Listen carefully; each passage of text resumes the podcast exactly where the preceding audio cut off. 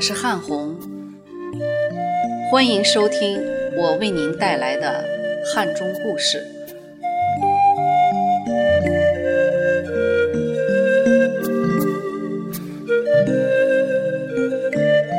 亲爱的汉中故事的朋友们，大家好！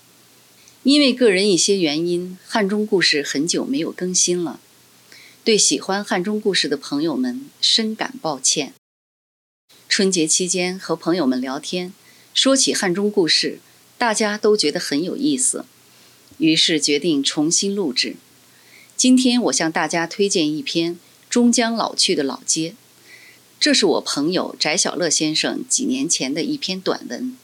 他家以前住在东建设巷，每天步行上班都要经过文化街，烟火市井，一派小城生活的典型气息。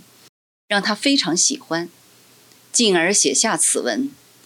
除了他文章里的记叙外，这条街上也有一个让我记忆深刻的铺子，那就是位于街中段的肇庆包子铺。铺子虽然简朴，却干净卫生。老板夫妇好像是十号信箱的下岗职工，性格温润，包子做的也很好吃。那时我经常带儿子去铺子里吃早餐。一来二去，便和店家熟悉了起来。夫妻二人有一个漂亮的女儿，跟我儿子差不多大。经常看见她在铺子里写作业，日子看上去虽然辛苦，但也不乏平常人家的幸福。后来不知为什么，铺子从文化街搬到了中学巷二中门口。问起怎么很久未见女主人。老板说：“妻子因病去世了。”我当时感觉很震惊，毕竟他们都还很年轻，就经历这样的无常，想想他们以后的日子肯定更加艰难了。后来我们也搬离了中学巷，不知什么时候包子铺也不见了。再后来，孩子们也长大了，如今文化街经过改造，也面目全非了。好了，我们一起来听听老翟笔下当年的文化街。老街不长，就百八十米，由北向南连接着两边都是学校的中学巷和小城的主要街道东大街。我一直以为它是小城最有市井气息的小街，就是小城旧街似的活化石。岁月的痕迹不经意间掠过，老街总带着些落寞和惆怅。破破旧旧的房子，墙已看不出原来的颜色了，连房顶上盖的瓦都长满了青苔和瓦松。一个门脸，一家店铺，或横或竖，毫不讲究地挂着店名招牌。老街南头的一香帮帮面馆远近有名。三两张桌子总是坐得满满当当，不敢烫，只好出后门，坐在后院的矮桌子、低板凳上，像在家吃饭一样。生意好，中午一过就关门休息。高台台上的面皮店，一碗热面皮加一碗菜豆腐，量总给的那么实在，吃完真有点胀肚子。街中间几家卖锅巴洋芋蒸饭的店铺像比赛一样，铁锅就摆在店门口，油庆庆的白米饭上盖一层焦黄的土豆和锅巴，直让人垂涎。说到洋芋蒸饭，还让我想起一件趣事：我的一个朋友的女儿当年在西安铁一中上学，有天突然打电话给他说想吃洋芋蒸饭，爱女心切的老爸。立刻放下工作，直奔文化街买了一碗洋芋蒸饭，乘西汉高速大巴就给女儿送到铁一中。如今他女儿已远在大洋彼岸，不知道是否还记得文化街的洋芋蒸饭。还有一个整天捣鼓电动机的电器修理铺，七七八八堆满了各种零配件，真想知道他整天在捣鼓啥。一个人一家店，连个帮手都不需要。再来看看那个不讲究的压面铺老板，脸上从来都会沾着一坨坨面粉，偶尔像个白发老人。杂货店、粮店、理发店、小诊所、菜市场，一二十家店铺就这样一家挨一家挤在狭窄的街道两边。从街上走一趟，一天生活所需的琐琐碎碎都能置办齐备。菜是从地里刚摘的，肉是刚杀的猪。面皮的辣椒是刚榨出来的，账算错了是可以保来回的。老街上都是前店后户，从店门旁狭窄的小巷进去，不定又是一派与街面不一样的天地。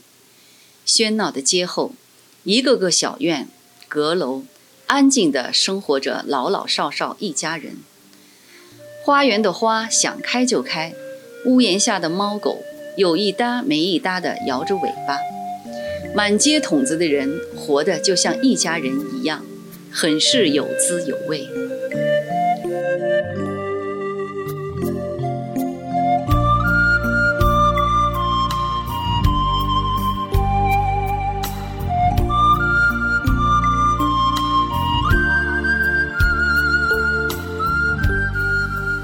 老街紧邻学校。所以他的作息和学生有很大的关联。一大早，上学的，送孩子上学的，挑担买菜的，吃饭的，出出进进，相安无事。这时候算是小街最有序的。中午饭口上是小街最热闹的时候，一眼望去，满街人头攒动，烟雾缭绕。喧嚣的让人透不过气来。放学的学生三五成群拥入小街，鱼贯而入一家家小饭馆，吃面皮菜豆腐，吃洋芋锅巴蒸饭，吃麻辣粉。街道一时充满了吊人胃口的饭菜香。大师傅招揽客人，五勺敲锅的当当声，随处可见一张张满足的笑脸。这时的老街就是学生的世界，任他们嬉笑打闹，前推后搡。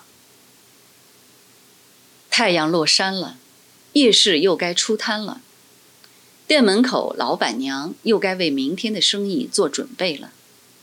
淘米、洗菜，隔着静下来的街道和对面的人谈天说地，老街上的人稀稀拉拉，像疲惫了一样。等到昏暗的路灯亮起时，老街变得畅通无阻，不时会出现飞驰而过的自行车，或是摩托车、电动车。小城有宽阔的大马路，可我更喜欢这条有滋有味、有说道的又旧又窄的小街。它总给人一种踏踏实实、真真切切，还食人间烟火的感觉。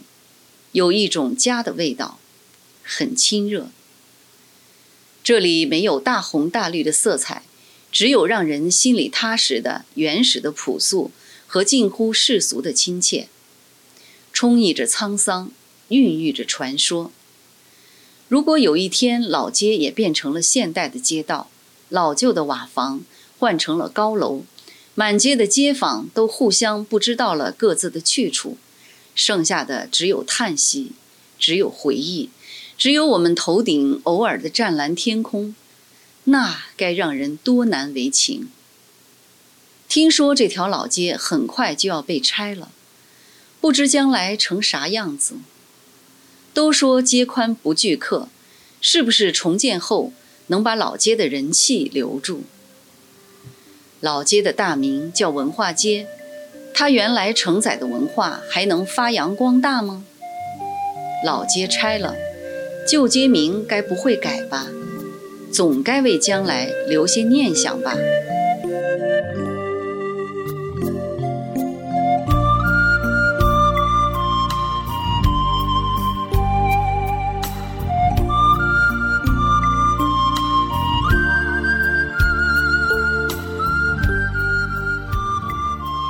您现在收听的是汉红带给您的汉中故事。